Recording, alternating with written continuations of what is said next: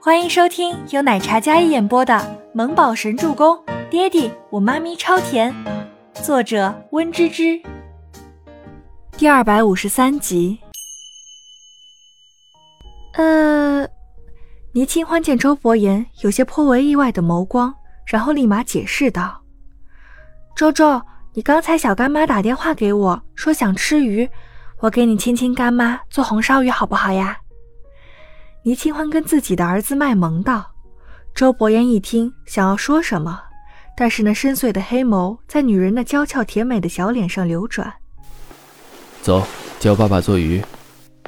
周伯言抱着儿子走向厨房。好，倪木舟点头答应。周伯言本来想说让兰姨烧鱼，但是看到倪清欢那可怜巴巴的小脸，显然她是不会下厨的。就算当了妈妈，估计也不太会。他自幼十指不沾阳春水。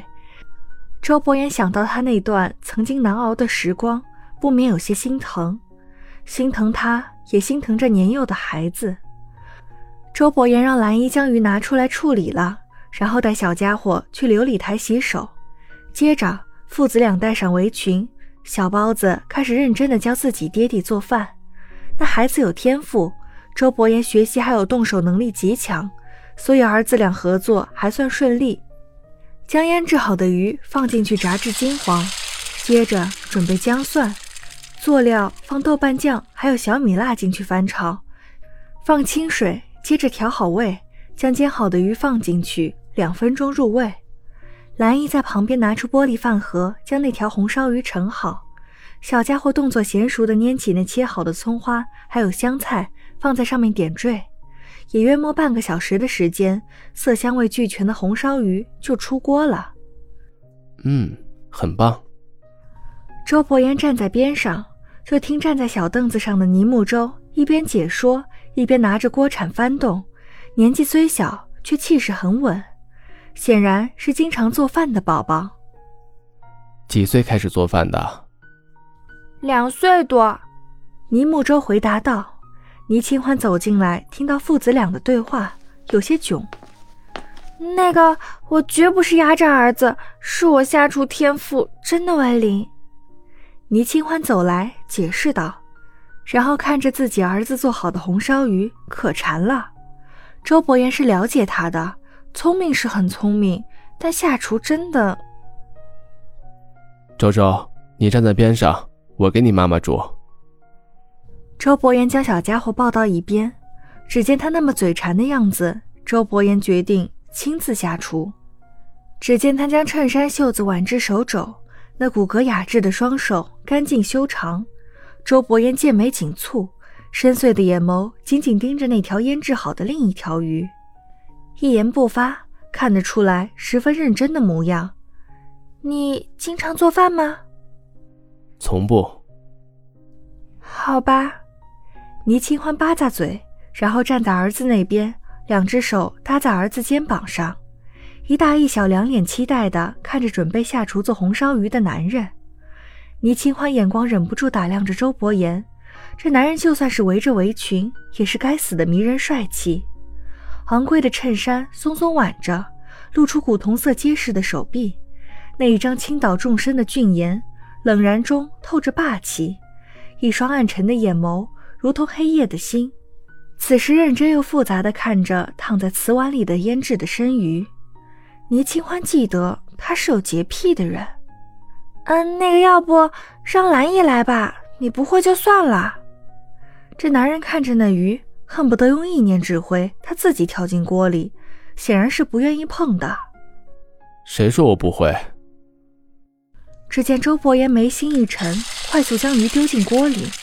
一脸冷峻，严肃的跟打仗似的。呲啦一声，油锅里发出声响。周伯言淡定地用锅盖盖好，然后站在边上。一家三口宛如静止画面。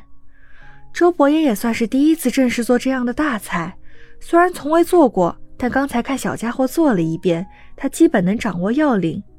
煎鱼、炒配菜，然后让煎好的鱼回锅。也是约莫半小时的时间，又是一盆色香味俱全的红烧鱼出锅。倪清欢再看那男人的时候，眼里的崇拜更加热切了。周周，以后你教你爹地煮饭，什么都交给他，这样你就可以跟妈咪一起等饭吃了。倪清欢高兴地拍手，周伯言那张严肃了半小时的脸终于缓和了几分，看着母子俩崇拜的眼神，在听到倪清欢的狗腿的话：“好呀，妈咪，爹爹好棒。”尼木周也赞美道。妻儿此时的赞美，竟然比他拿到几个亿的合同心情还要好上几分。谁能知道，时间金贵的医药总裁，竟然为了宠妻子、宠孩子，亲自洗手做羹汤？这可是站在金字塔顶端的男人，身份尊贵，却因为亲自做了一道菜被肯定而倍感幸福。孟年星一直给周伯言打电话，但却一直打不通。办公室里，他气得直接将手机狠狠砸在地上，那张精美精致的脸上有些狰狞。郑威廉走进办公室，将办公室的门关上，然后走到他身边，将摔坏的手机捡起来。年心，怎么了？郑威廉是不管任何时候都站在孟年心这一边的，所以也不管他做了什么事，郑威廉都是心疼且在乎他的。见他生气还有难过，他担心的不得了，恨不得替他生气和难过。伯言中午就不在公司，手机一直关机，凯文也没告诉我他去哪里了。孟年星生气的扶额，拍摄那边出了一点状况，倪清欢在中午也消失在了现场，不知道去了哪里。孟年星心里知道，这个时候周伯言肯定跟倪清欢在一起，他只要想到这里。他就气得冒烟，那种痛恨还有无处发泄的怒气将他整个人击溃。年心，郑威廉欲言又止，那张脸色对任何人都是冷冰冰的，但唯独对孟年心就是有些别样的温柔。他拿着摔坏的手机，将上面的灰尘拂去，然后握在手里。本集播讲完毕，感谢您的收听，我们下集再见。